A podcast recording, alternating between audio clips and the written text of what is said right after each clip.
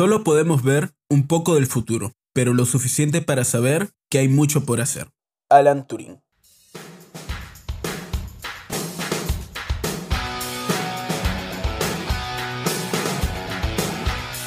Saludos a toda nuestra comunidad oyente del podcast Taos al Día. Mi nombre es Diego Vázquez, miembro de la Comisión de Investigación del Taller de Derecho y Relaciones Internacionales Alberto Ulloa Sotomayor. Y el día de hoy les hablaré sobre la protección de los derechos humanos de las mujeres y LGBTIQ. En los episodios 2, 5, 7, 10, 12, 14, 17 y 19, hablamos sobre los derechos humanos desde su concepción básica, pasando por los sistemas regionales hasta algo más concreto como lo son la protección de los derechos humanos de los migrantes o las poblaciones indígenas. Por lo que, siguiendo con la materia de los derechos humanos, en esta oportunidad hablaremos sobre la protección de los derechos humanos de las mujeres y los LGBTIQ. ¿A qué nos referimos con la protección de los derechos humanos de las mujeres y LGBTIQ? Los derechos humanos de las mujeres y niñas abarcan todos los aspectos de la vida, la salud, la educación, la participación política, el no ser objetos de violencia, entre otros. La lucha por el reconocimiento de estos no ha sido fácil. Durante muchos siglos, el papel de las mujeres dentro de nuestra sociedad fue relegado, siendo simplemente consideradas como solo esenciales para labores domésticas o como compañeras del hombre. Sin embargo, con el paso de los años, este descontento se fue haciendo más tangible. Tenemos, por ejemplo, la lucha de las sufragistas por el voto de la mujer. Así se da poco a poco una mayor importancia a las mujeres. En 1946 se da la creación de la Comisión de la Condición Jurídica y Social de la Mujer. En 1975 la primera conferencia sobre la mujer y en 2010 la creación de ONU Mujeres. Si bien es claro que se han dado avances, aún hay muchos problemas. En Oriente, la condición de la mujer es claramente vulnerada. Muchas veces se les prohíbe estudiar o siquiera vestir como ellas quieran. Esta situación se ha visto claramente reflejada con la llegada del gobierno talibán en Afganistán. Muchas mujeres salieron a las calles a protestar y fueron brutalmente reprimidas. Pero sin ir muy lejos, en Occidente también hay problemas. Por ejemplo, la brecha salarial, la alta tasa de feminicidios, las violaciones los constantes casos de acoso o la libertad para abortar.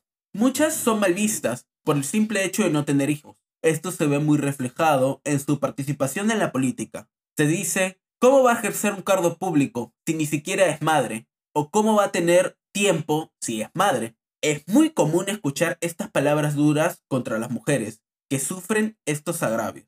La típica frase, ella se lo buscó, simplemente por ir vestidas como ellas quieren. La culpa la tiene el agresor, no la víctima. Estos tipos de comentarios son escuchados por todo el mundo. Hoy en día nos parecería una barbaridad reprimir penalmente o con la vida a una persona por su identidad sexual, pero no siempre fue así. La lucha de los LGBTIQ fue muy difícil. Han sido perseguidos tanto en Occidente como en Oriente por ideas religiosas o culturales persistentes hasta la actualidad, que no hacen más que justificar este actuar. No mucho se habla de cómo durante la epidemia del SIDA en los 80s fueron completamente marginados, llegando a decir incluso que era un castigo divino por su condición antinatura, llegando incluso a ser tomados en broma por el gobierno en turno de Ronald Reagan.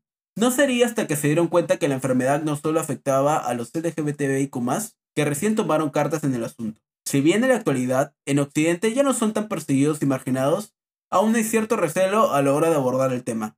Tenemos, por ejemplo, el caso del matrimonio igualitario, el cual no es visto con buenos ojos por muchos la opción de poder adoptar, excusándose en cosas y fundamentos como que los niños podrían convertirse en homosexuales. Además, no todos los LGBTIQ están en las mismas condiciones. Un gay o una lesbiana pueden tener una vida relativamente normal, pero el caso es completamente distinto para los transexuales, que siguen siendo marginados e incomprendidos por incluso sus propios familiares. La situación más extrema que vive la comunidad se da en África y Oriente Medio, donde no solo se les da perseguimiento penalmente, sino también con la muerte, como en Irán, siendo la única opción para los miembros de la comunidad escapar del país. ¿Cómo abordar el problema? El Perú es uno de los 189 estados miembros de la ONU que se comprometieron en la Declaración y Plataforma de Acción de Beijing a tomar medidas para defender la igualdad de derechos de la mujer y el hombre. Esta plataforma de acción incluye a los derechos humanos de la mujer como una de las dos esferas de especial preocupación. La plataforma indica medidas para lograr una aplicación plena de todos los instrumentos de derechos humanos, para así garantizar la igualdad y la no discriminación en las leyes y en la práctica. Los estados tienen la responsabilidad de cumplir los compromisos asumidos. Lamentablemente, a pesar de haber cumplido 26 años, no se han logrado todos los objetivos. Todavía existen importantes brechas y violaciones de derechos en todas las regiones del mundo. Es necesario que el Estado cree no solo normas, sino también políticas para lograr los objetivos, como facilitar el acceso a los juzgados y la expectativa en un proceso imparcial. A su vez, las mujeres y niñas deben conocer sus derechos y tener capacidad de reivindicarlos. Es preciso desafiar y cambiar las actitudes sociales y los estereotipos que socavan la igualdad de género. Es de suma importancia, a su vez, que las mujeres participen cada vez más en la política. La resolución 60-251 de la Asamblea General del 15 de marzo de 2006, en que la Asamblea dispuso que el Consejo de Derechos Humanos sería el responsable de promover el respeto universal por la protección de todos los derechos humanos y libertades fundamentales de todas las personas, sin discriminación de ningún tipo y de una manera justa y equitativa, esta sería una de las muchas resoluciones que buscarían acabar con la discriminación y actos de violencia que se cometen contra personas por su orientación sexual e identidad de género. Otras han sido la resolución 1719, la resolución 2732 y la resolución 322. Solo con ver los votos en contra, nos damos cuenta de que aún hay un largo camino que recorrer, sobre todo en la región oriental del mundo y África. Por lo cual es menos probable que se puedan tomar medidas, pues hay mucha más resistencia al cambio. Es por ello necesario que el Estado peruano, a cuenta propia, tome cartas en el asunto, creando normas y políticas para asegurar y proteger los derechos de la comunidad LGBTIQ, logrando un desarrollo para los miembros de esta, pues es un derecho fundamental de todas las personas, el cual podemos encontrar incluso en nuestra Carta Magna, en el artículo 2 de la misma. No solo trabajar en los miembros, sino también en la sociedad peruana, para así lograr una concientización sobre el tema. Sinceramente soy optimista, Sé que tarde o temprano se terminará repudiando en vez de normalizando las agresiones contra mujeres y miembros de la comunidad LGBTIQ, procurando el respeto de sus derechos fundamentales. Estoy seguro de que este cambio se dará, pero creo también que es necesario que el Estado haga políticas de concientización, pues no solo creando organismos o impulsando penas se lograrán los objetivos. Creo en un país más inclusivo, tolerante y seguro para todos y todas las personas que lo conforman.